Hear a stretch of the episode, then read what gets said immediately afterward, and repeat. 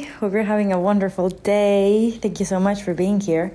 Before I introduce you to Seán, I want to share with you a funny mm, story, I don't know, anecdote, I don't know. So, when I was 19 years old, I read this book, A Thousand Splendid Suns, it's called, and it became my ultimate favorite. I've only read it once in my life because I don't like to reread books. I will explain that later. but, anyways, uh, it became my favorite book, and it's it, it takes place in Kabul in Afghanistan during the 80s. So when I read it, my mind just blew. And from that moment on, I read tons of stories about Afghanistan and, uh, well, other countries as well. But especially, I fell in love with Afghanistan. And it's obviously not the same country as it once was.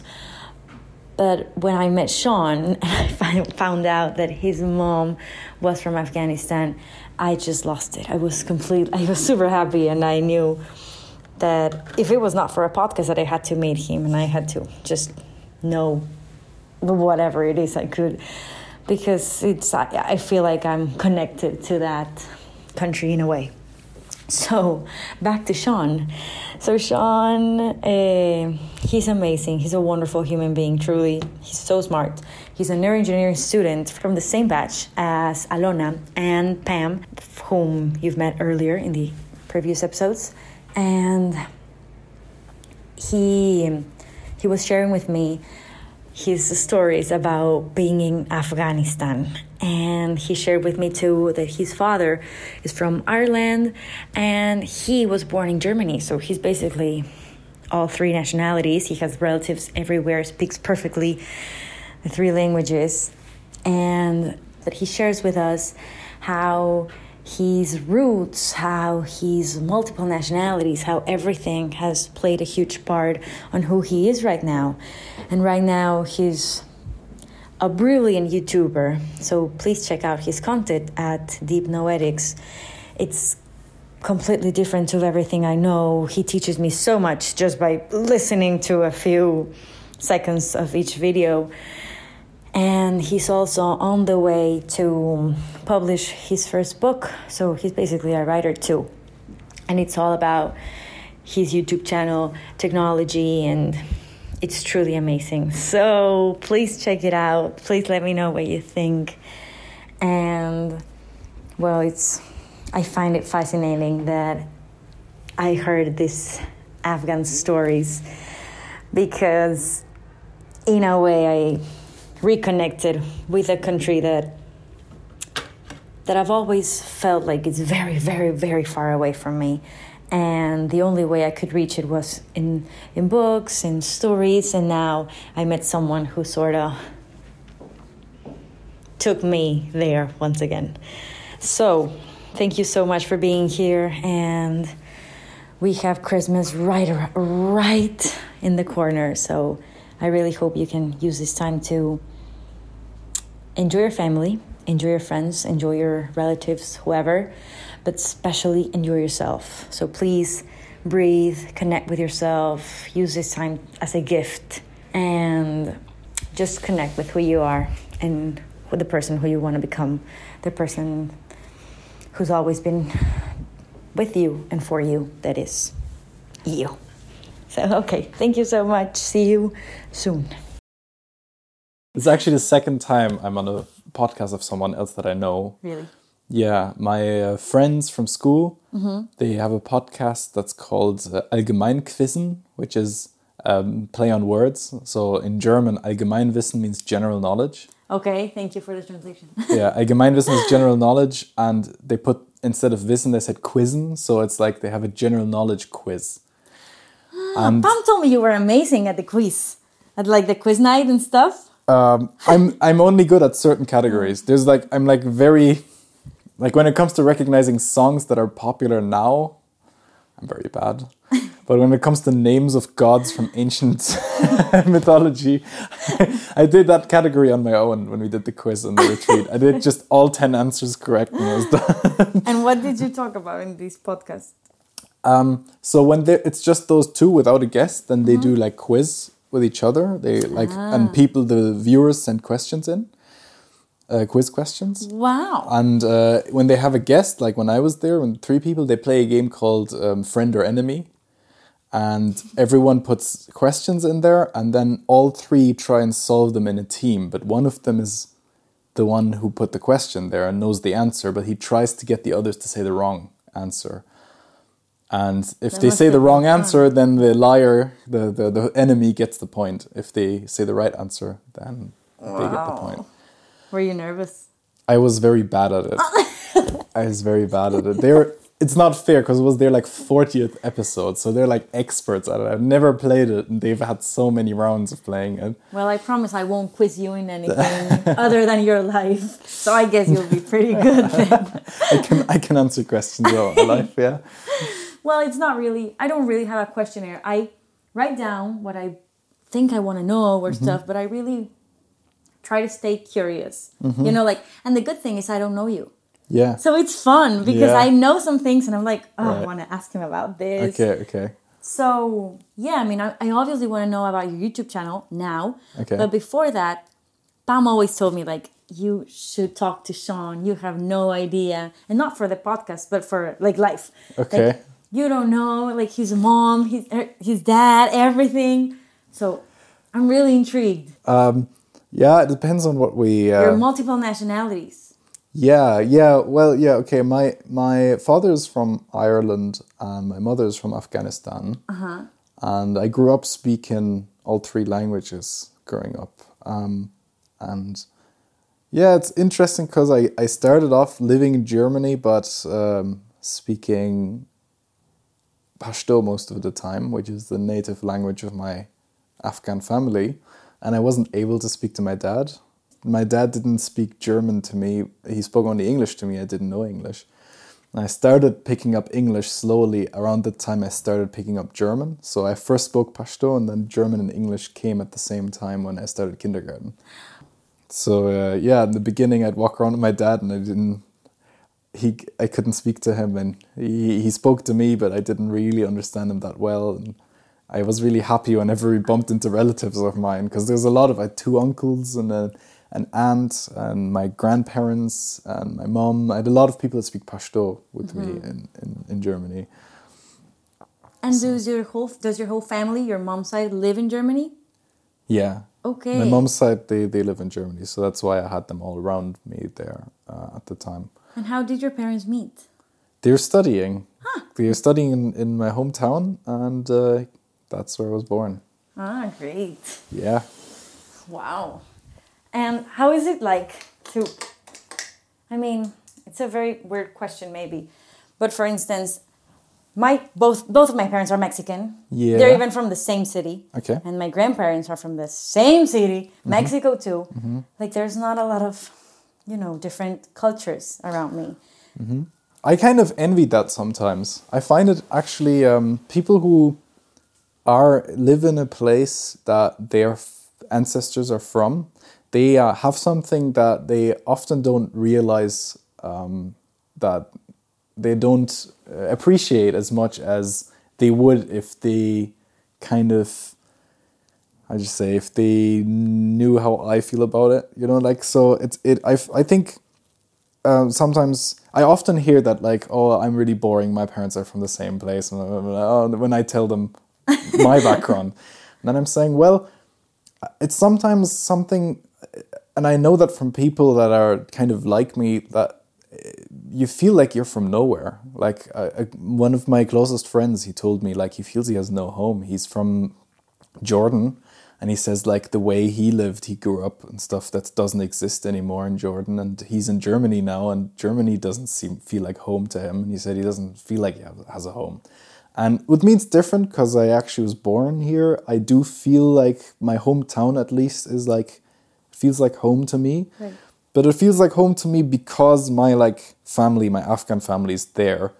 It doesn't feel like I don't strongly identify with being German, for example, um, especially because Germany Germany doesn't have a strong identity. It doesn't have a culture it strongly identifies with. Like you don't get you go to France and England, you have like or America, you have flags everywhere and stuff. Well, like- the US. yeah, you get, you get flags there. I'm not saying that's a good thing or bad. I'm just like neutral Right. observation. You, know, you get flags everywhere. Here in Germany, you get it maybe in, in World Cups, you know, in like football championships and stuff. But but like yeah, it's it's uh, um, yeah. Some sometimes I I feel like you know you know, because it's kind of cool to be cosmopolitan and travel and this and that. But like, it's also good to appreciate that you're, you know, that you have a home, your home country, home language, home, a place where there's, Right. you know, the people that are like you, that are your people, you know. like I, I don't know how to say this in English. Like raíces, then you know the plants. Mm-hmm. They have like the seed and they The roots. the exactly The roots, the roots. yeah, yeah. Yeah, like the roots. So That's the thing. When you grow up here, but your family's from somewhere else, you feel like your roots are somewhere else. You have to find your roots. You feel like your roots are like a quest, like a mission or something. So I do feel myself drawn to Ireland, for example. I try to go there every year because I noticed the one or two years I didn't go, I felt like something was lacking that summer. It felt like "Ah, I need to see my uncle. I need to see the, the, the green hills, you know, the, the sheep. need to see Ireland. And uh, that one was way more extreme when it came to Afghanistan because uh, we were always told that country's lost. You know, you can't go there. We never. I hadn't. I'd never gone there until I was twenty one. And uh, it was always said, yeah, no, it's impossible. It's war. There's been war there since uh, 1979. I think it's over 40. I think 43 years of war. so your mom when she came here was she like born here? No, she was. She came to Germany. She was already 26, 27 or ah. something. Yeah, she already finished two degrees in in in Afghanistan. Yeah, Wow. Wow. So she came when she was 27 and met your dad and fell in love and stayed here. yeah, pretty Wow. much, pretty much. And yeah, so because of all this, because of because they also lost all the photographs from their time in Afghanistan, uh, I only knew of the country in stories. So it had this very mystical aspect to it. It was this like the valley in A the mountains. land. yeah, the valley in the mountains that we are from, and I just hear stories, and it's just this like all you hear about is just war and terror and stuff like that. And um, yeah, I got really close with my cousin. He's much older than me. He's the one I said who his stories are on another level. Well, tell me about your story. he uh, he got me to visit the country twice. So I've been there. Um, in I've, been there four years ago and, and last year, and um, three years ago and last year. Sorry, and uh, yeah, and thanks to him because he was there, he was working, um, and I kind of was there to see what he does and help him a bit. Did you stay for long? First time I was only there for like five days a week. The second one, um, I was there for almost a month uh, last year. I was there for like over three weeks, and um, there uh, I was just very very exhausting. A lot of things because it was really cold. It was winter time. We were in the capital in Kabul most of the time, and uh, it was. We were trying to research air quality because air quality is really bad in this area of the world and especially there in wintertime there's no heating so people burn like plastic and shoes and tires and stuff. And the, uh, we have these measuring devices and uh, the recommended level is 25 don't ask me what the unit is. Grams per cubic something. 25 is recommended. Uh, most big cities in europe are even not are even above that, so they're not healthy. The air is not healthy, but it's like a bit above that. I don't know what, like 40, 50 or something. So Kabul was at like 500 or something in summer, and it then went up to 999, and the measuring device didn't go above that. So it just plateaued in winter at 999. And uh, I woke up there in the mornings often coughing black liquid and stuff like that. So the air quality was abysmal very very unhealthy very very dangerous. And people live like that. It's one of the biggest cities in asia. It's i don't know how many people live there. 10 million roughly Wow. maybe in the whole area. So they live like that. Um, there's no proper uh, sewage system no proper electricity system because it like we've had blackouts multiple times a day and uh, water cut out every week and stuff like that. So uh, it was a different world to live in. I mean, um, especially if you grew up in Germany. I'm guessing like I've never been to Mexico. I'm very ignorant, but I'm guessing Mexico's maybe in between somewhere. You know, like it's you. You probably have like way more developed things than than the country like. But you also know that things kind of go wrong you know, compared to here. You know. Definitely. And the thing with Mexico is that there are a lot of Mexicos within the country. Mm-hmm. Like the north is very different to the south Okay. and to the center. So we all have very different realities. Mm-hmm. And among those realities, there are different realities. Mm. It's a very big country with a lot of big problems. Mm-hmm. But it really depends where you live too. Like if mm. you, for instance, my city is apparently the best city to live in in Mexico, and we have no water. it's Right. outrageous. Right. It's like complete nonsense. How could the best or one of the best cities in the country Right, right, right. have no water? Yeah, It's yeah. what But that, that's roughly what I meant. That it's like in between somewhere. Right? Exactly. a- So I know what you mean. Yeah, yeah, yeah. With the cutting water out and stuff. right, right. Yeah. So that's the thing. So I feel like if you if if one has lived the whole time in con- country like Germany, then it's more of a shock. Then it's more of a shock. Whereas you would maybe some of the things you kind of could would be able to relate to because you you know some things don't work. Mm-hmm. Like some things don't always work and things like that. And it's like it's not the norm how it is here. Like this is actually special that things work most of the time. You know, and people, it's hard to. It, sometimes you forget it if you st- live here for a while. You know, you forget that this is actually it's unusual that things work most of the That time. this yeah. is perfect. Yeah, you know, for most, probably per- just saying percentage wise, most people in the world they don't live in a place where things just work Yeah. you know. So and then of all places, I went to the place where things work the least. I think in world uh, comparison, I think Somalia and Afghanistan are bottom tier in almost everything: poverty, uh, human rights, everything bottom tier. Um, my cousin always said, "This is not a third world country. Remember, this is a fourth world country." when I was there, I'm like, "Okay, I remember this." It's like fourth world. Co- if you don't assume that anything works here, don't assume that any plan you make for tomorrow will work. you know, it's like you, you have to be spontaneous. Improvising. improvise all the time. But you must have liked it the second time. You stayed for too long.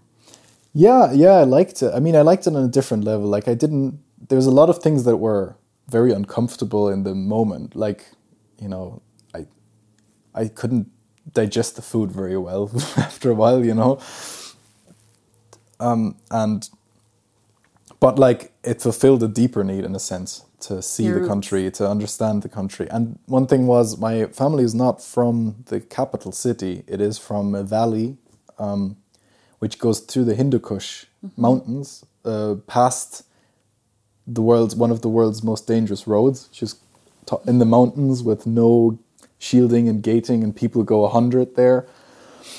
And um, at the end is another city called Jalalabad, and then north from there you go into like a valley of the mountains, and that's proper countryside. You go there, and it's like in the Stone Age, like people. The, it's it's all completely rural, and people. It's all like agriculture, rural, and not really touched by modernity much. It's tribal life, right? It's a tribal society.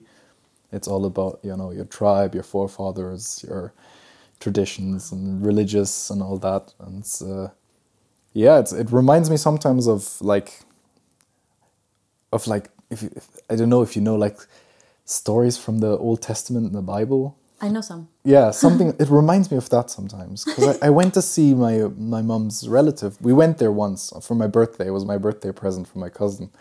uh, that I got to see the birthplace of my mom and grandma, and we Wow. went there. And one of the relatives still lives there. He never left. He's with one of my mom's cousins. And I really had to think of like the Old Testament because he greeted us and he has a beard this long and he's there in his like cloak and surrounded by his like many sons and cows and And cows.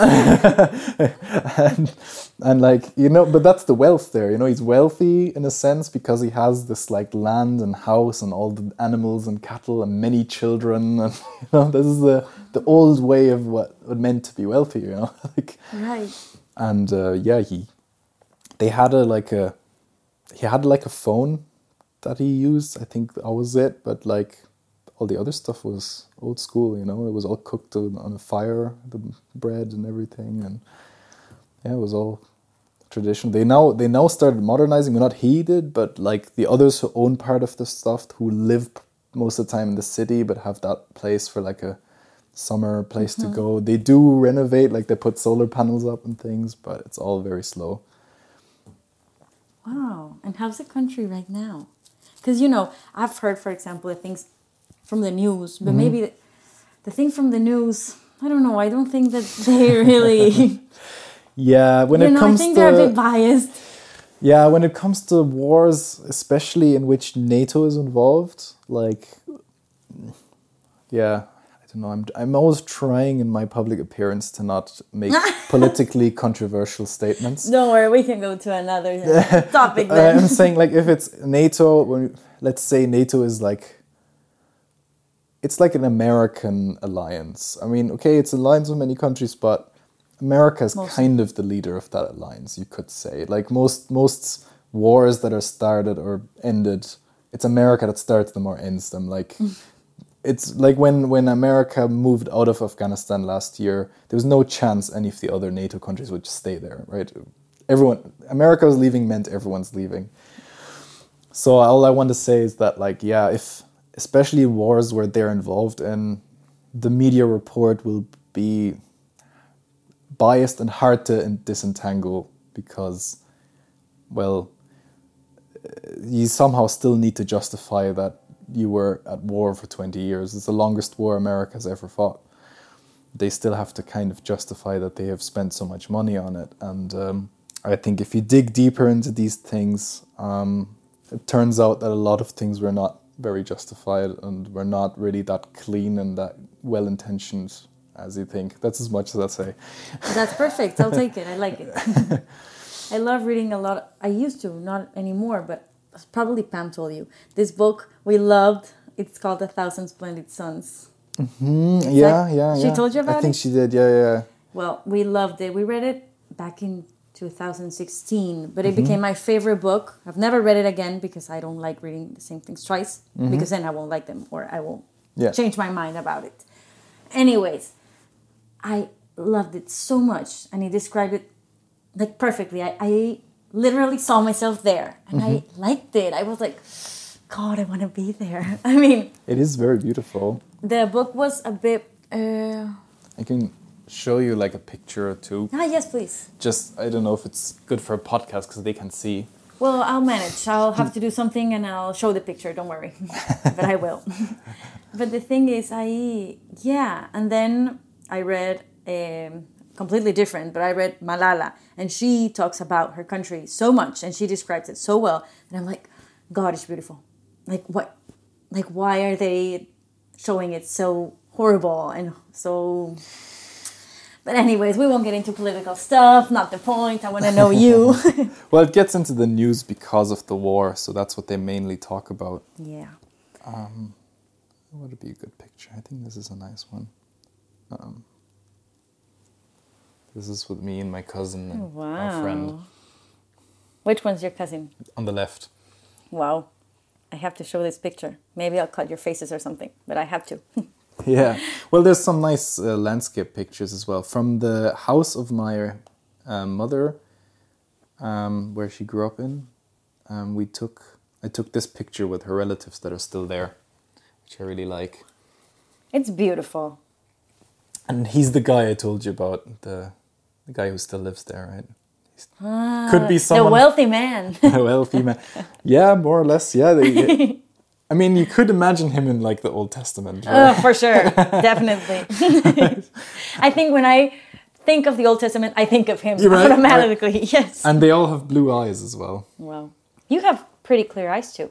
Yeah, it's uh, yeah the the um, Afghanistan is a very multi-ethnic country. There's like thirty to forty different peoples and languages, and there's one group called the Nuristanis who are blonde and blue-eyed, and they live up in the mountains. And they they're not a lot of them are not literate, and they have their own language.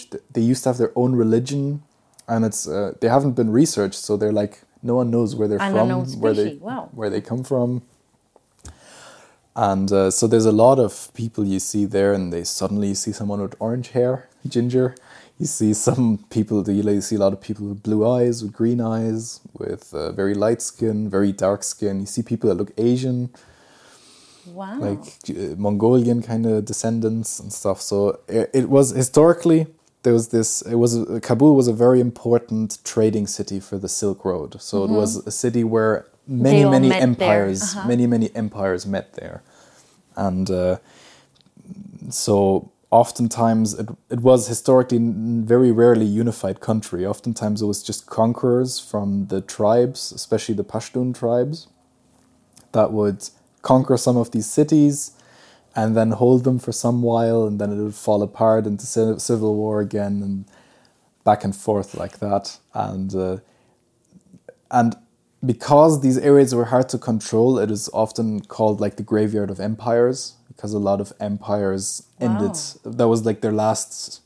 They say, for example, the last colonization attempt of the British Empire was Afghanistan. They lost, and after that, the British Empire was at its end. It was obviously not the Afghans that defeated them, but it was kind of symbolically their last pursuit. And the same with the Soviet Union, Yeah. and the same maybe now with the United States, right? I mean, I guess everyone just deserves peace and Yeah, so yeah, we went. Um, we wanted to do a nice trip. My we had worked a lot on things, and my cousin promised me to to do something nice, go on a trip, and then we. Um, he said, "Yeah, I just have to do a bank transfer, and then um, and then we're off. We'll do something fun." And I was like, "Oh yeah, just a bank transfer. That sounds easy, you know. At home, I Right. just on my phone, you know, ba- online banking." is like, "Yeah, it's a bit more complicated." Like, okay. And so we had to go and like we had to go with cash to a money changing area because we had to get the cash into dollars okay. or was it Afghan dollars? I forgot what exactly, but get it into dollars. And um, in that currency, it was a lot of money.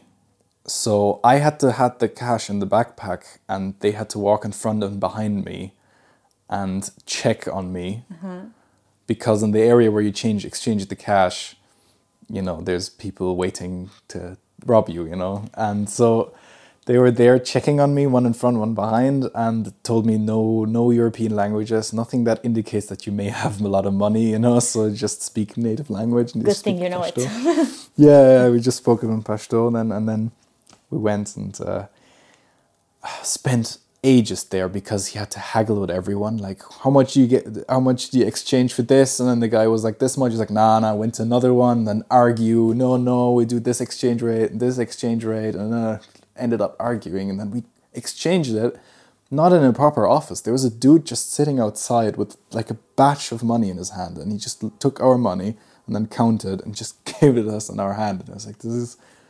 This is, looks so dodgy. The beginning of transactions. But And I was like, okay, this is not even the bank transfer. We're now going to go to the bank. And then we went and got a taxi and got to the got to the bank. And the bank was because it was civil war, so all buildings like that were like extra guarded. There was an extra fence built up and extra soldiers. You had to get out and they check everything you have with you, question you, and then you get in. And then we got in and um, a bank transfer, they asked for like $300 in bribe No. to do a bank transfer. And then we had to go and find someone in the VIP area of the bank who we knew and knew through someone that would do the, that would do the transfer for like maybe a hundred or Ay, no lo puedo creer. and then we did the did it, the transfer for a hundred whatever and then it also took like over a week for the money to be transferred.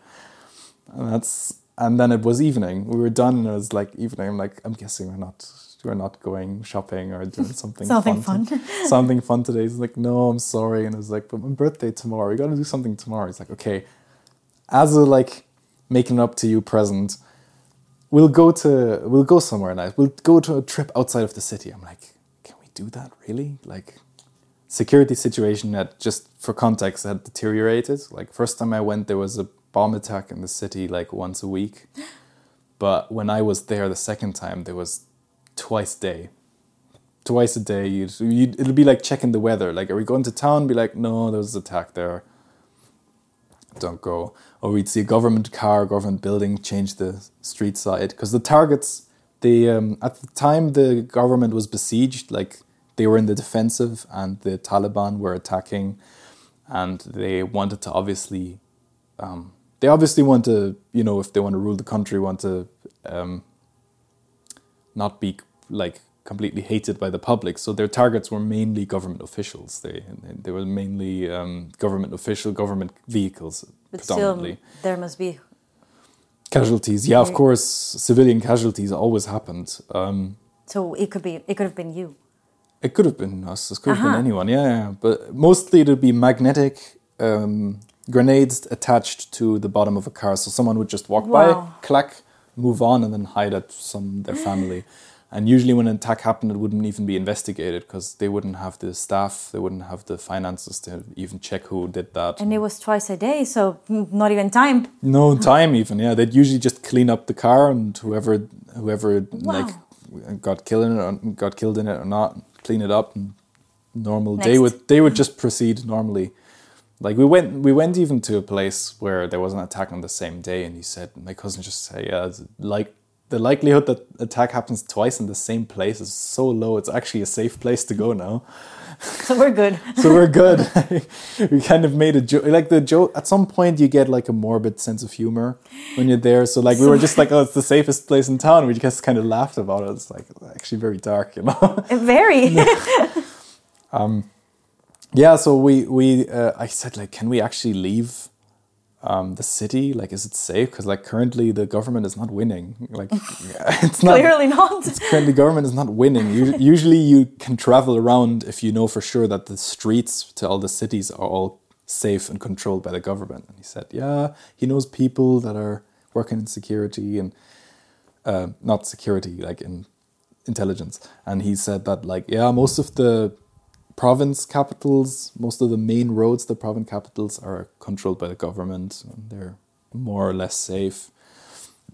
And he said we just have to check kind of whether there's like what's it called robbers on the road or whatever something like that thieves on the road or something like that but it, it, it would be safe enough We love and i'm like i'm just i'm just have to i just have to like trust them because if you google it if you just look it up any page will tell you please don't travel. Don't go to Please go back. don't go to, to that Germany. country yeah don't go to that country. Don't travel anywhere. Don't like there's no page. What are you doing there? there's no page online that'll tell you oh sure.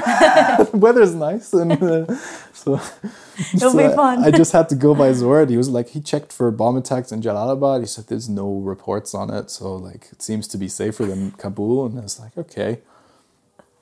All right and then yeah we went well, uh, on my especially like we first wanted to go to the north and um, that one was like frozen. It was like minus seven degrees or something. I was like can we go somewhere warmer?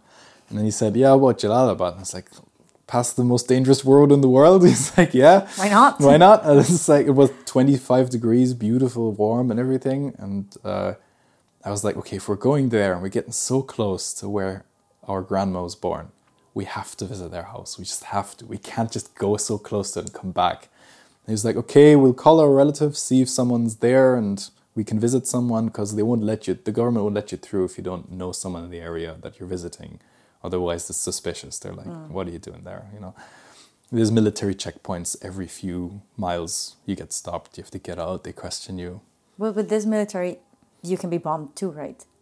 They they could be attacked. they could be i don't know if that's mm, they're not really targets they're just staff. They're like Nah, often not very wealthy people either often just normal people. And- They won't go for them. yeah i wouldn't i wouldn't call them government officials. Okay. like usually i'm talking about black jeeps with bulletproof windows that get blown up and and, and things like that.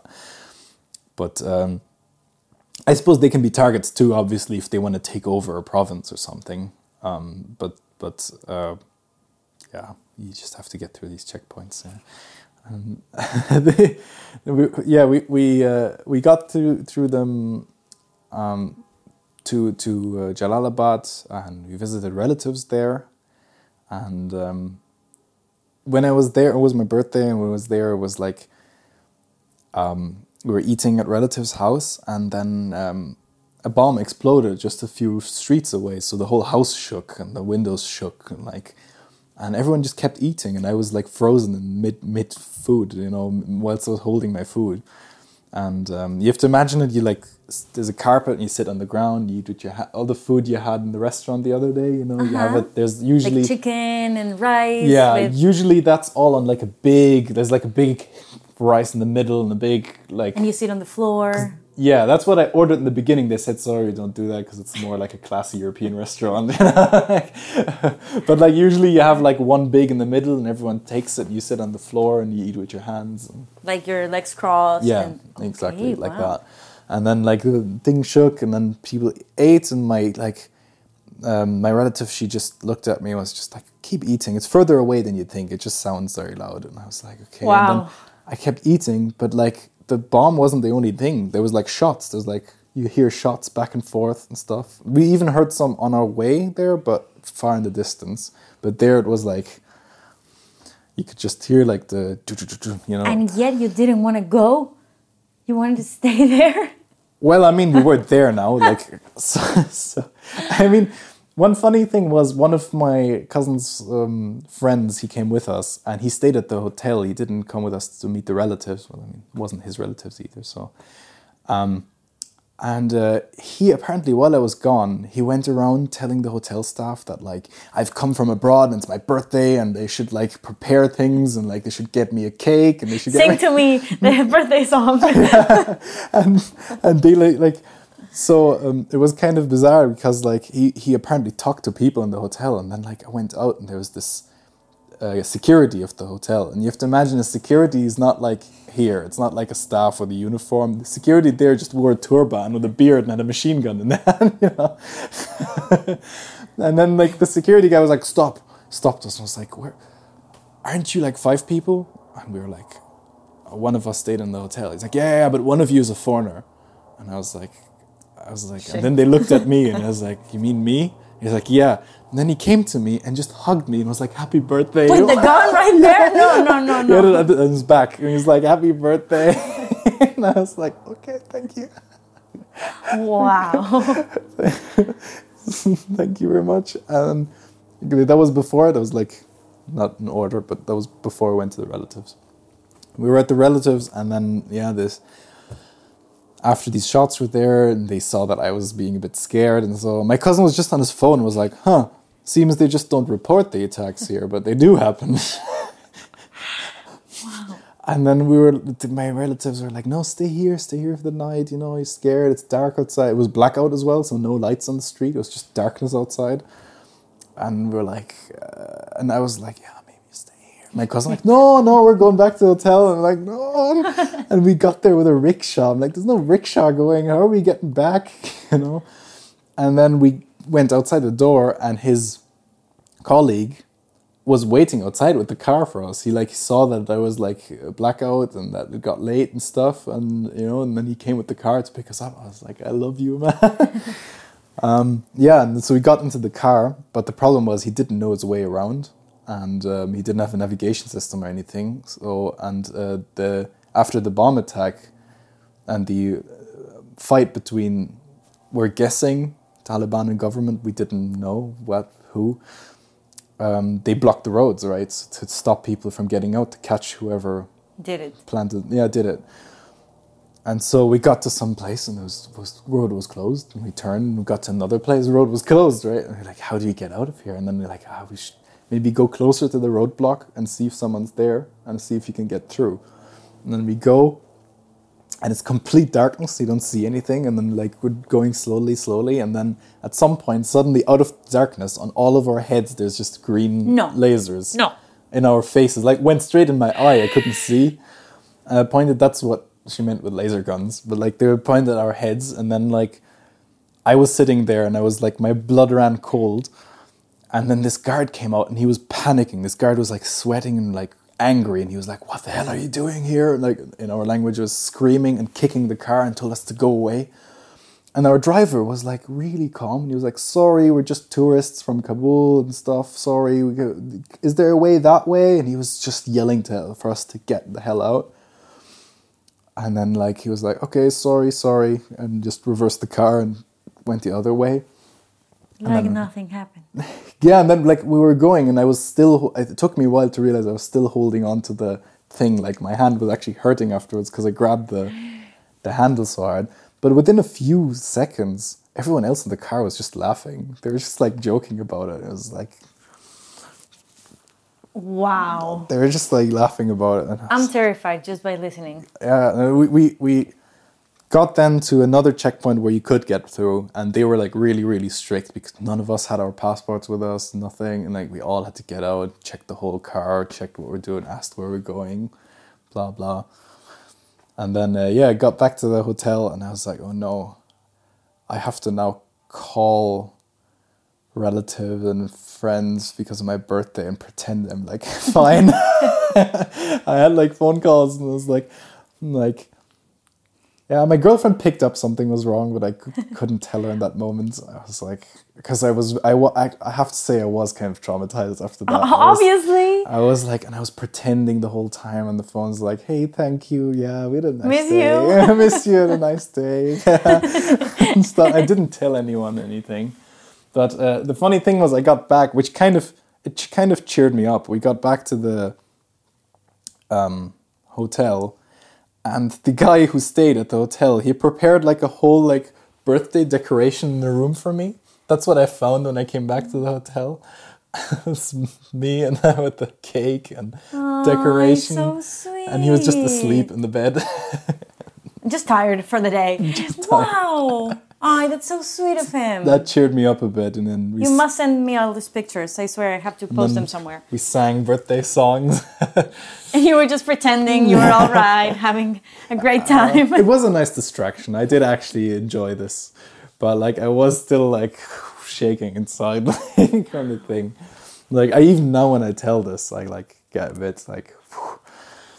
But yeah, it was it was uh, it was something. Like wow, it was definitely something. yeah, when I got back to my flat, I, I lived with a lot of like a lot of people. We were like five people, but all of their girlfriends were around as well. So we were usually like seven, eight, nine people in the apartment Back in Germany. back in Germany. When I got back, everyone like just sat in the kitchen, wanted to hear what I had to Obviously. And like half of them were like, we expected something like this. and wasn't Serena, Serena, sorry, I'm gonna, it's the girlfriend. Mm-hmm. Serena or your mom were like worried that you were there and yeah. I yeah, I called them regularly. I'm very bad at calling either of them normally, but because I was there I thought I I should be fair to them. very. I should be fair to them. Yeah. I think Serena I called daily. Um, yeah. So wow, it must have been very difficult for both of them. don't know, you can ask her. I will tomorrow. Yeah, you can ask her. And do you think that all of this, like the root, your roots, and your part Irish, part Afghan, part German, I mean, they must obviously have done, have had a huge impact on who you are today, mm-hmm. of course. But you were telling me earlier about your YouTube channel, about the tech, philosophy, yeah. And Pam, when I talked to her, was telling me how really conscious you were. And I remember the other day when I met you that you said, like, oh, yeah, I went to this retreat, the meditation retreat, the silent one. Uh, I've been dying to do one of those. Yeah, I yeah. don't know if I have the courage, though. But I'm, I think you do. ah, you think so? No, I think you're. it doesn't. It doesn't take as much courage as you think because, like, as soon as you're in a place where like everyone does it with you, even though you don't talk to them, but like everyone does it with you, and there's some people you can always talk to if you don't feel well and stuff like that.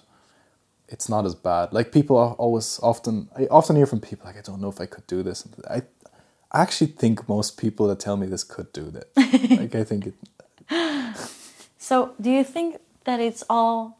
It must be, but I want you, your point of view, that it's all connected, like your roots, your family, who you are, your relatives, what shaped you, and mm-hmm. then that maybe that thing led you to, I don't know, wanting to know more about life and not just mm. about things, and then go deeper and like mm.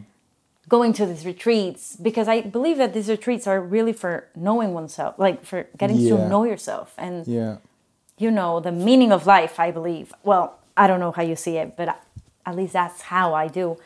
And and then it led you to your YouTube channel that it's mm-hmm. about technology and philosophy. Mm-hmm. So I'm like really intrigued. Um, okay, so I would say my channel is broadly technology critical.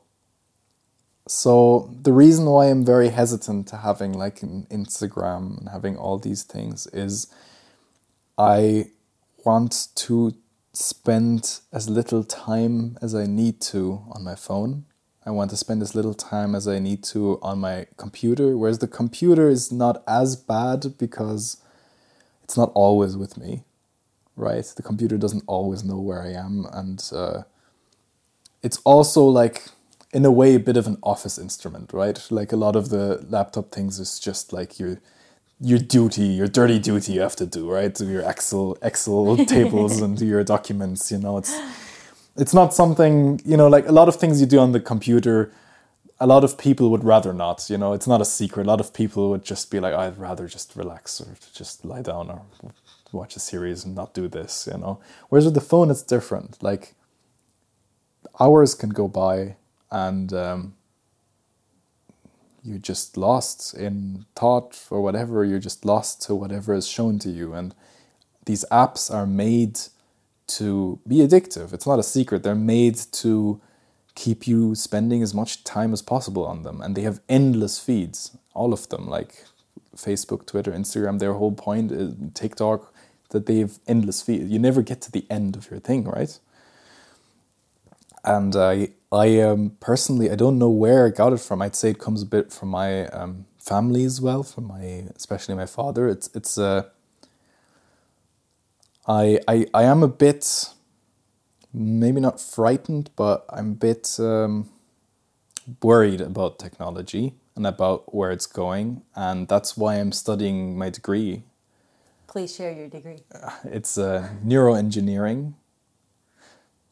I s- wanted to study it so I understand the technology, but I am not in favor of what it's developing really. And I understand all the arguments for like, you know, medicine and helping people, but uh, I mean it more in a broader sense. So that we don't, we're using technology without really understanding what it is. And this is tied to a lot of things, among others, also Afghanistan thing, because um, um, the the history of the war there, I'd say, is in a way a history of colonialism as well. It's a it's a, and it's an attempt to it was an attempt to turn Afghanistan into a modern state, right? It was an attempt for America to turn it into some sort of Afghan version of a liberal democracy, right? And um, seemingly hasn't worked.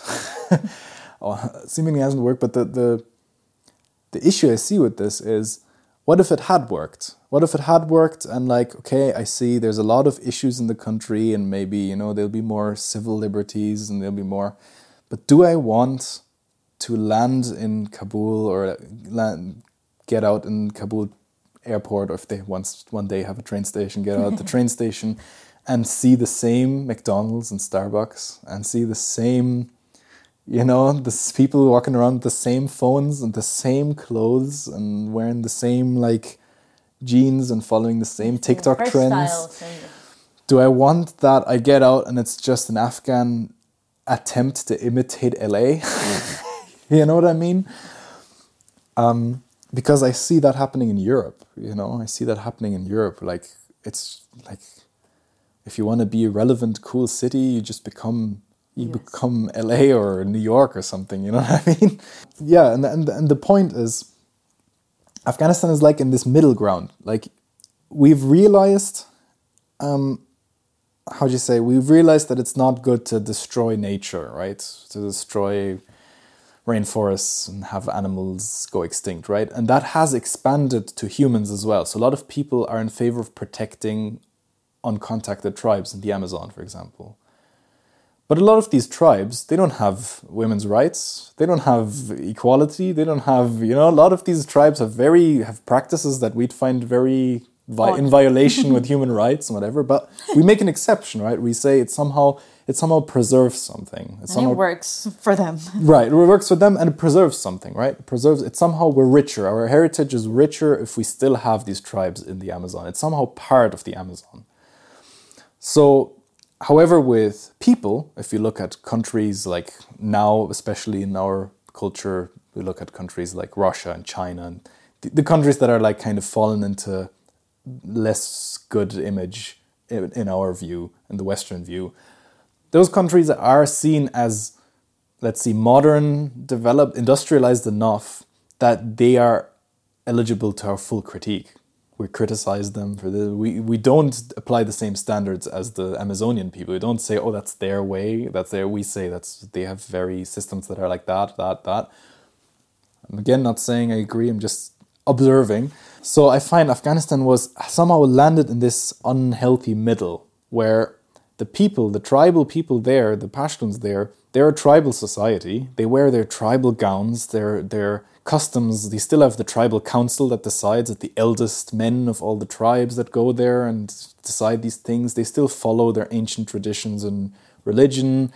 They still follow. It's it's still very very. They have nomads that travel and things like that. You have it's still very tribal and old, but it's not that old that they're like untouched, but that they're incapable of any sort of infrastructure. That means they do have cities as well. They do have, you know, it's right in that middle, or it's right in that middle where it's like you somehow don't manage to see them as like a tribe somewhere in the mountains, but you also Not we're not able to see them as like another developed civilization that we can criticize like that. So like it's it seems interesting that like we are ourselves not even sure anymore whether our way of living and the technologized way of living is doing good you know? It's uh, we're not sure like how to even deal with this new afghanistan now. We're not even sure like we criticize it but then at the same time it's like we somehow want to say we respect other people's cultures and this and that you know? It's like it's difficult and it's difficult to say that we've we've also realized that like the double-edged sword. It's like on one hand we want these places to be developed. On the other hand we criticize so much about this sort of imperialism and about this modernization consumer Yeah. culture and all this And I can't help but think about all the times that we've told one another, like, no, you have to be unique, be yourself, be, but at the same time, like, be yourself, but wear this. Be yourself, but use this phone. Be Yeah. yourself. And I think that applies not only as a person, but with countries. Like, yeah, I want you to have your own culture, but by these rules, you know, and by this mm. stuff. And there's like, well, do you want me to be myself or don't you? And yes, I mean, it's this is I don't want to go deep on if it's right or if it's wrong. I mm-hmm. just want to point it out as mm-hmm. you were. Like, well, then where where does this leave us? Am I supposed to be myself? Am I not supposed to? That's interesting because I've been thinking and talking about this a lot recently. I Oh, have really? a I have a video with a professor called Hans-Georg Moeller. He's a he has his own YouTube channel with I think almost sixty thousand followers, um, just on a mix of Chinese philosophy and German philosophy and German systems theory. And he's friends with a sociologist that I like. Her name is Elena Esposito, and she said that there's nothing less original than trying to be unique. so so uh, he he- he has these concepts that he um, calls sincerity based identity, authenticity based, and profilicity based. I can explain that quickly. Sincerity is like the traditionalist mode. It is that which mo- you can see in most cultures in the world before modernity and industry, industrialization, all that came. It is the mode that you are sincere in representing that which you were born into. If you are the daughter of, or the daughter or the son of a blacksmith, a miller, a, a carpenter, then your sincere thing is to take on that job, take on that duty.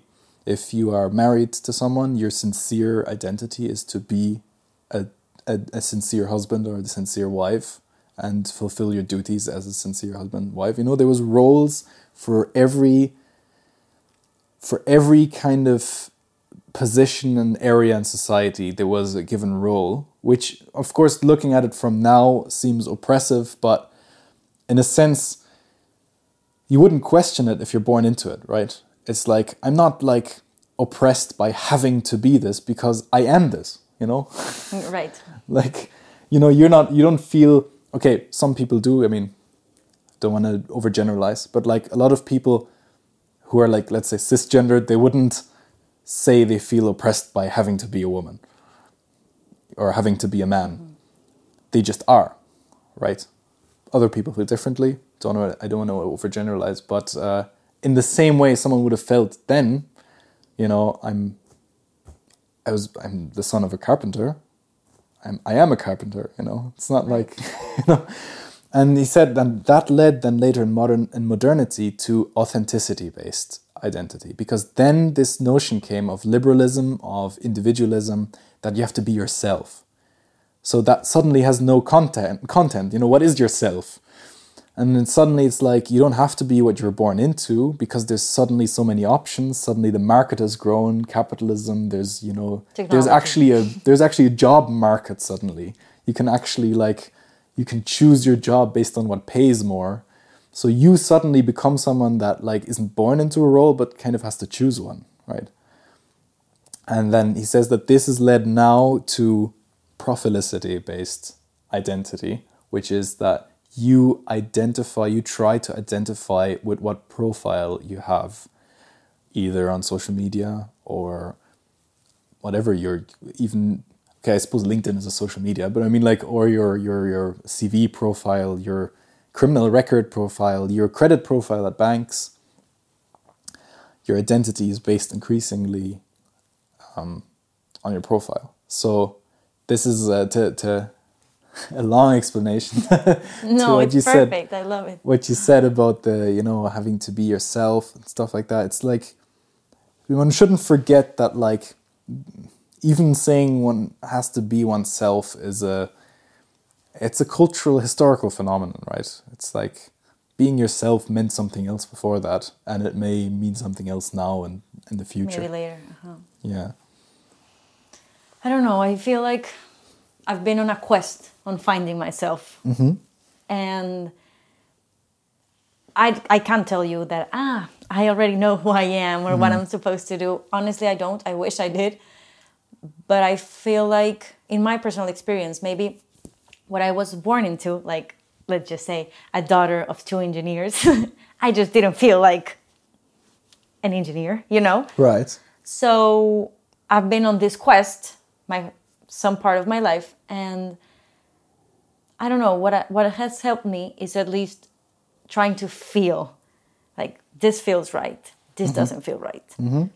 And it's hard because there are tons of temptations, just as you say.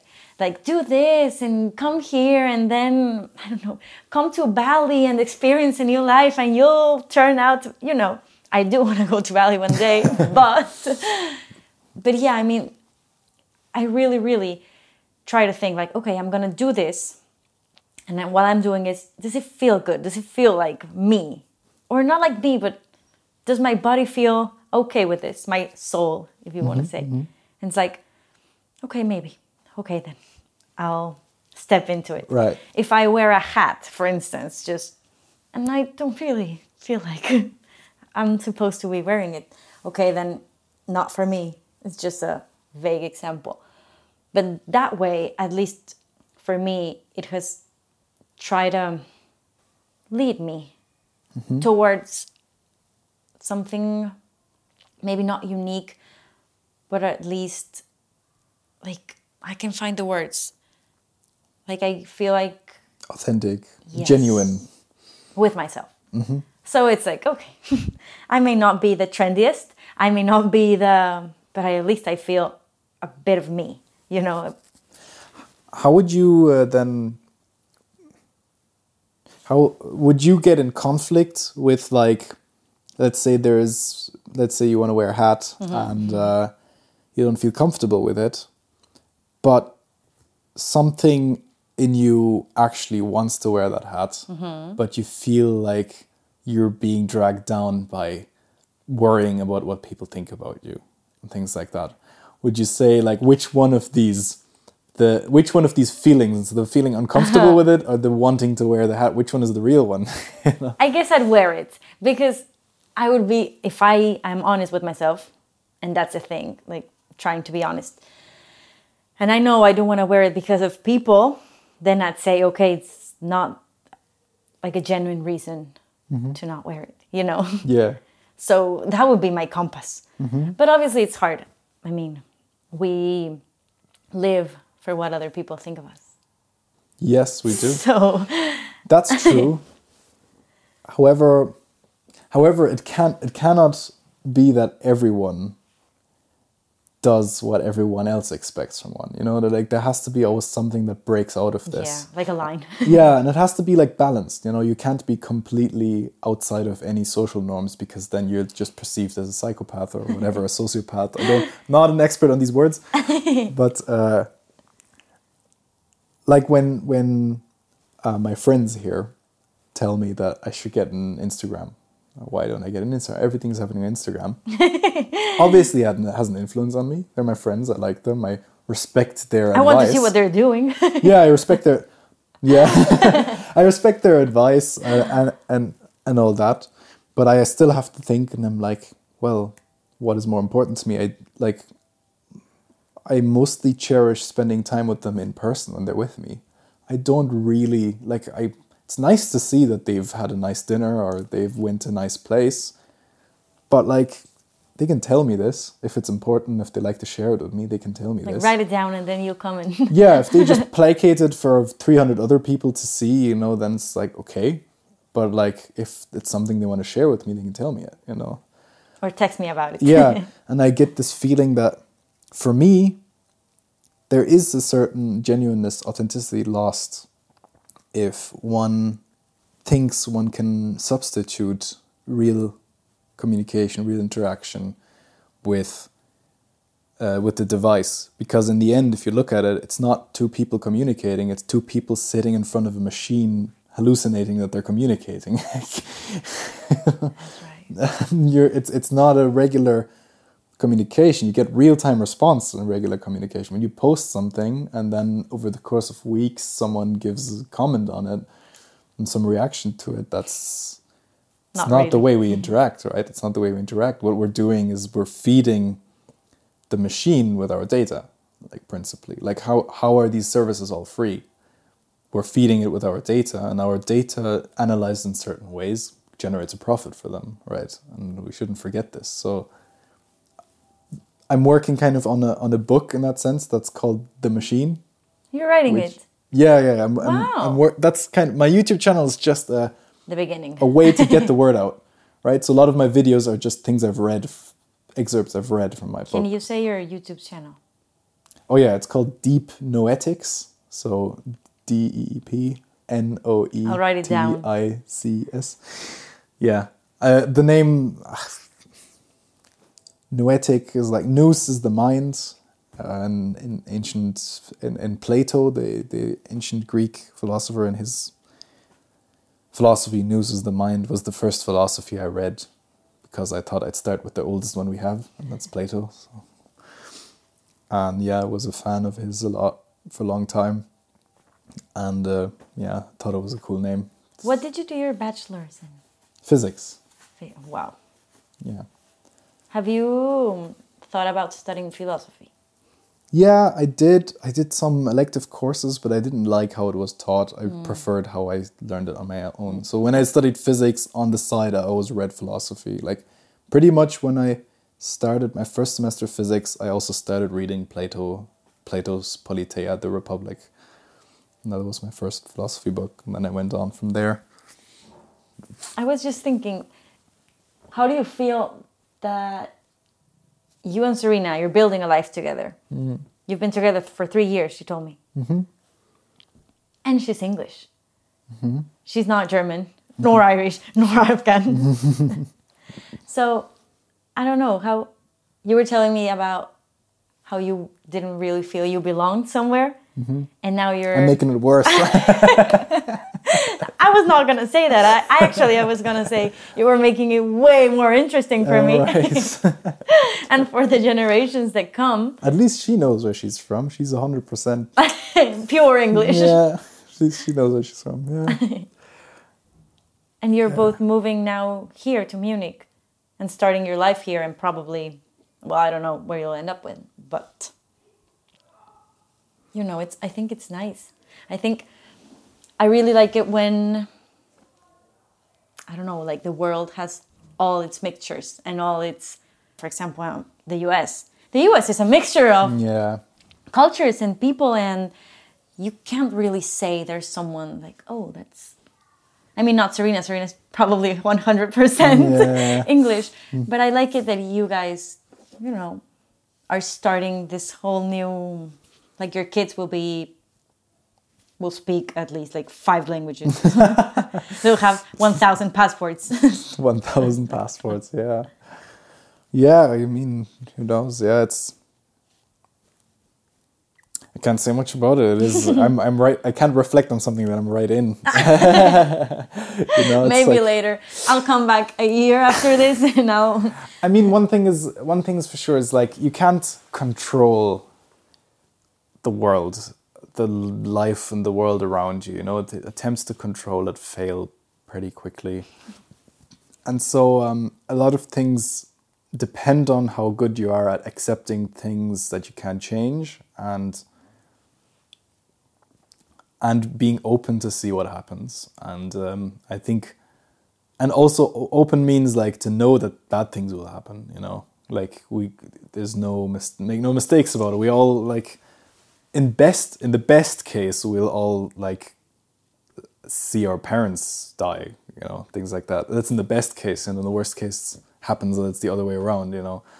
And so like bad things happen and i think yeah it's uh, the the I think it's it's impossible to give a sort of a plan of everything, but it is possible to um, have a sort of attitude that enables you to be more genuine and to be more able to embrace things um, in a more I just say what's the right word integrated way in a more flowing way.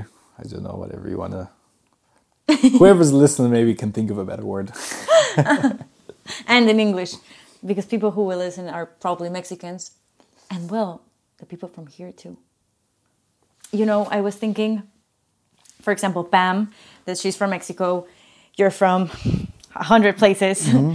and Alona from Russia, Yinka in Japan, and when I see you guys together, for example, in the last dinner, I feel like the, you guys all speak different languages, but at the end, it's like if it were just one, you understand each other. And I don't mm. think it's because you're just friends. I think because, I don't know, there's like something deeper on it. Mm. It's weird. And for example, I've seen it too with Johanna. Like, how come she made so good friends with her? Culture is completely different, mindset is completely different, and you know, you just find a way with people. Mm-hmm. And I guess that's what your parents did, and that's what you and Serena did because, well, two countries too, Germany and England. And you, I don't know, it's like weird to think about it. All the It is weird. our mutual language, the one we don't know we have. Yeah, it's one one hell of a ride. Yeah, the one with no passports too. Um, I wanted to ask you one more question. What do you not say? So it has to be something about myself. Yes, about yourself. about you, about your story, about your upbringing, about the experiences you've had, about the person you are today, about it can be about anything really, but it's yes, you. that I don't tell. Okay, so I can think of one thing. Maybe it's not that special, but um, I'm sure it is. I I I like to I play music, or I used to. I don't do it that much anymore, but I used to play a lot of music, and uh, before that, I used to like to draw and paint. And there's a very big difference in my confidence in these two things. Even though I'm the same person, but like when I write a song or I record a song, I'm a bit of a perfectionist. I'm like, oh no, I have to do it again and this, that, this. But usually I finish my song project and then I'm like, yeah, sounds good, sounds uh, not too bad. You know? I hate all my drawings. I hate all my. My mom kept a few paintings that she managed to keep because I threw the others away. Like there's like my They're under I, there was many no, I literally just ripped them up and threw them away. There's literal paintings I did, I ripped them up, threw them away, and my mum didn't want me to throw them away, but she kept some uh, hidden kind of for me not to not to throw them and throw but like yeah, for some reason I I hated my serious art or like my attempts at serious art. I thought it was a terrible art. I loved doing it. I spent hours on it and I always thought everything I drew was terrible. Why? But serious art, I did comics. I did like cartoons and comics, mm-hmm. and I liked them, and I like. I would like to see those. I can send you them some point, but like, yeah, I liked I liked doing cartoons and stuff, but serious art where I'd actually try and draw someone, something like that. I hated almost all of my work. Wow. And it's so different, even though it's like it's not a ah. general thing. Like like I said, when I do a song, I'm kind of happy with it. So like my self perception is that I'm like music is way more for me than drawing. You know, I've pretty much given up drawing completely. Like And music, you love it, and you never thought about doing a career or something in music? Of course, I had this like when I was like 18, this like want to be a rock star phase, but like was never serious. And you went to physics. That's the whole other world. yeah, But yeah, wow, I like that you are. which was bad for my music uh, thing. Like I, I did still play it in the beginning, but it got less and less the more I got into my degree. Well, you should do more drawings, even though you don't like them. There's one drawing I did of my grandma that I actually liked and kept. I have no idea where it is now. no. You'll have to do it again. I think I lost it or something. You were like, there was one drawing I did of my grandma that was that was not bad, which was paradoxically my mom didn't like it so much. she liked all of my stuff, which I threw away. But then the painting, that doesn't look like mom. You should draw your mom. I can do that. Yes, for her birthday or something. She'll love it. It's not a bad idea. Uh-huh. I'm just gonna hate it. I'm, I'll have to finish it, and then someone has to steal it off me and give it to her because Yes. otherwise I'll just throw I'll tell it. Karina. To, I'll tell Karina to do that. tell me about your YouTube channel. My YouTube channel. Yeah, I feel like there's so much to tell. Well, okay. I mean, it's kind of random at this point of like philosophy that I kind of got interested in. Like I said, I had this conversation with Moeller who talks about identity. But it started off about technology. Because when I was saw, when I was seeing, I kept wanting to go deeper when I was seeing um, this sort of destructive effect of this modernization, industrialization, and then on top of that, I wanted to go deeper what the origins, what's the root cause of this thing. And I always wanted to find a balance between the artistic, religious side and the scientific side. And at some point, I got started getting deeply critical of even what I was studying, what I was doing. I started being critical of the theories I was learning in physics, even even though people consider it a very hard mm-hmm. science. Very critical of science in general, of technology in general, and started reading a lot of like critique of science and philosophers of science, namely Martin Heidegger, a German philosopher, who was um, one of the most influential, I'd say, on technology uh, critique. And I was very inspired by his text called "The Question." The question after technics. It's translated in different ways. It's called "Die Frage nach der Technik." It's in German, but like um, the, it's translated as the question concerning technology Okay. regularly, but um, my friend uh, Johannes Niederhauser, who has a YouTube channel I'm doing a collaboration with, he's a PhD on Heidegger. And he translates a lot of Heidegger's works differently when he talks about them in his channel in English. And he calls it the question after techniques. Because he says that we're not trying to answer what the essence is, we're not trying to give you a definition what is technology, but we're trying to ask after what is what is that which which creates the realm of technology? What is it that um, creates that mode of being that leads to this technological mindset and world and scientific world we have? And uh, the text talks about how it is a product of how Technics is a product of how we see the world in sense of ontology. Ontology means how our sense of what the being of things is, and the being of things has become a resource, a manipulable kind of resource, standing resource that can be exploited, manipulated, changed. Um, or, in other words, data nowadays. So, everything is seen as just a form of data, and that this kind of empties everything. Everything is just like a particular configuration of data that could be any other way. Mm-hmm. There's nothing necessary, nothing essential, nothing true really to to anything, and that enables it to be processed and changed through science and technology and all that. And that this kind of thought led to me writing my texts and then trying to put it into videos and talk about it in videos and yeah, I still haven't found my right track yet because it's a bit random. Some of the videos are about other things that just sprang to my mind just so I consistently upload once a week. And yeah, but I'm trying to. But you're on track. your way. Yeah, I am on my way. Yeah. And how's the text going? It's going all right. I'm going to teach part of it in a seminar in um, the private online academy that uh, Niederhauser, the friend of mine, he has a um, he opened his own kind of online philosophy school. Wow! And I'm going to um, potentially give a course there on my um, book and on my texts. I've met up with him a few weeks ago and we talked. Congratulations! Thank you. So is your book gonna be in German? No, it's in English. Yay! it's English. Everything is in English. So we all here can read it. Yes, it's not going to be very interesting. I bet it is. it's it's going it's as it is now. It's also not very understandable because there's uh, much jargon. I'm trying to rewrite it again in more understandable language because I find it a bit unnecessary how some of my sources have written things. It's just yeah. I mean, sometimes you make things less clear if you use if you try to use very precise definitions of everything, sometimes things become less clear because it's too much. Too much. Like word, even take words like capitalism. What does that even mean? You know, it's. well, and you do you have a re- release date for the book?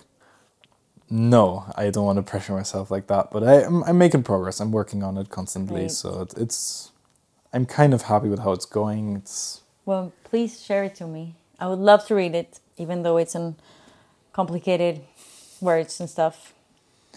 Yeah, like I said, I'll try and make it a bit more accessible in my next uh, for the readers. yeah, for readers and stuff. Well, wow! Congratulations on your course, then. Thank you, thank you. Yeah, we'll see how everything goes. See, great, great, great, great. Was I'm very grateful for these things. I didn't expect it to. Like, I started writing it. I started writing my book maybe, like actual writing the proper text this year. And I was like, who knows if anyone's going to buy it? Who knows if any publisher's going to have it? And it's not even finished. And I already get to like work and make some, you know, something That's a pretty good signal. Yeah. That you should obviously do it and continue it. Yeah. So yeah, that's the thing. So sometimes, I mean, obviously, I'm talking of you know, from a position of privilege to some extent. That's not something that just happens to everyone. But like, I don't know sometimes you kind of get clues when it's the right path to pursue. And it's subtle cues. It's not something you can put in a system and predict and anything. It's just it'll come when you don't expect it, and mm-hmm. you know where to and go. And if it's right for you. Yeah, it's like in a video game. You know, when you play Super Mario, mm-hmm. you follow where the coins are, right? exactly. Thank you for saying the Mario because if you said another game, I would have wouldn't have known. But yes, Mario, I know. Yeah, follow where the coins are. True. I like that. Seán, but I... not literally. Don't don't go anywhere where you get more money. That's not what I'm saying. that's right. It's good to make money, like that's nothing wrong with that, but like that's not the goal to make as much as possible. I was actually talking to a friend of mine these days about that exactly. That there was a project and um, we were there was a project that didn't involve me or him, but we were talking about it. Mm-hmm. And he said, I feel like um, these guys are stuck because they just went in it for the money and now that they're like big they don't know what to do next because they and I feel I told him like I feel like it didn't have an intention, like the the whole project. So it just went and exploded and it's working. But now they don't know what- to do because they're they- there's no substance. There's no, you know, when I feel, um, how do you say, not motivated. when I feel not motivated at all to do this and record people and and continue my podcast, I go back to the root. Mm-hmm. Like, why? Why did I want to do it? Mm-hmm. And then I'm feel like, okay, let's go. Yes, it's hard. Yes, you don't want today, but it's okay. You'll, you know. And when you don't, well, and I feel that's the thing with your book and when your videos, and you just have a very real vision or a very clear intention of what you want, not because of what they'll pay. Yeah. And then the money will come. It, it follows. Yeah. Always. But I feel like I have to do a detox at some point of that kind of stuff because I feel like at some point I felt like that about physics that it's actually not healthy to think too much in these like physicalist, rational, mechanistic terms. You know, you start thinking that everything works that way, and you know, doesn't. It just doesn't. You know, like you can. There's no physical theory that'll fix your relationship. You know what I mean? It's things don't work that way, and it's good to like trying realize that a lot of it is also a sense of trying to control things, trying to be able to predict everything. It doesn't work, you know. Like you look at a fire, the fire will do what it wants, you know. You can say why fire comes in the chemicals in the wood, the fire will do what it wants, you know.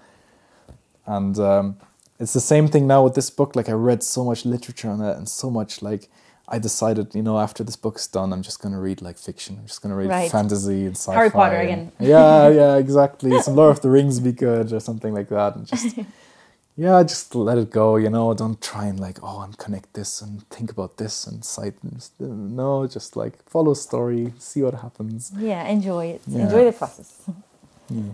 Seán, you have no idea how grateful I am, truly yeah, I'm grateful to be able to talk like this because I like conversations that are meaningful, you know, and I think everyone knows when there's a meaningful conversation. Well, I'm very glad that you thought it was meaningful. Thank you so much, truly.